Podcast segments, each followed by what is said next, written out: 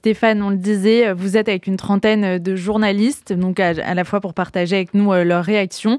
Et vous, on a entendu euh, beaucoup de choses euh, depuis la France, depuis quatre mois, sur ce qui s'est passé évidemment le 7 octobre. Est-ce qu'il y a des lieux, des témoignages qui vous ont également particulièrement marqué oui, merci Elsa et Margot de me, On change un petit peu de format par rapport à l'habitude, mais là c'est vrai que c'était important. Donc avec avec le KKL qui a organisé ce voyage-là euh, en Israël. Donc il y a une trentaine de journalistes qui ont visité d'abord le nord euh, avant-hier, hier le sud, aujourd'hui c'était Tel Aviv avec le forum des otages.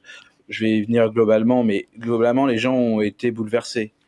Tous ceux, on se rend, on se rend compte aujourd'hui de les images qu'on peut voir. Donc ça peut paraître bizarre que moi, qui fait des chroniques tech, je puisse dire cela, mais les images qu'on voit sur Instagram, TikTok, etc., c'est bien sûr c'est important, c'est ça, ça, diffuse rapidement cette information-là, mais il n'y a rien de plus important que de venir ici. Et en fait, toutes les réactions quand on marchait dans Faraza par exemple hier, ou euh, sur les lieux du festival Nova également hier matin, euh, on peut pas rester insensible je peux revenir aussi sur d'autres d'autres lieux comme euh, dans le nord quand on était dans l'hôpital de Naeria euh, on a eu euh, on, a, visité cet hôpital qui est un hôpital de guerre et cet hôpital de guerre est rempli de salles comme on a l'habitude dans n'importe quel hôpital, mais d'avoir exactement la même chose pour qu'il y ait 400 ou 450 lits disponibles dans les tunnels pour que, en même temps, et imaginez en plus, ils font ça un peu avec un point d'humour, ils disent s'il y a une attaque de missile très importante, s'il y a euh,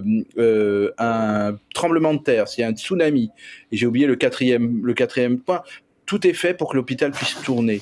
Tout est fait, en plus avec des gens d'une humanité de dingue. Je pense que beaucoup de gens se sont aperçus de ça, de la gravité bien sûr, mais aussi de l'humanité. Et euh, c'est pour ça que je dis, c'est très très important que les gens viennent sur place en Israël. Stéphane, pour finir, vous serez de retour en France dans à peine euh, quelques heures. C'est essentiel pour vous et pour ceux qui vous ont euh, accompagné durant ce voyage de, raconter tout simplement ce que vous avez vu.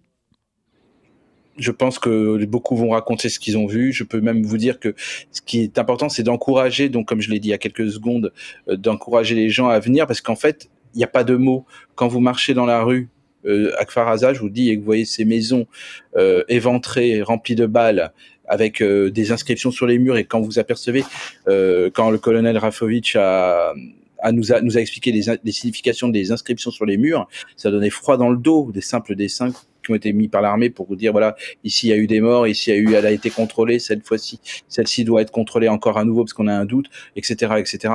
Tout ce que je peux dire c'est que c'est très important et même pour dire que dès que vous voyez un voyage qui est organisé, d'ailleurs il y en a un pour les jeunes euh, en février je crois euh, qui est le même exactement qui a été fait par les journalistes pour les journalistes justement dans lequel je me trouve actuellement, qui est organisé, je crois, de, vers le 18 février.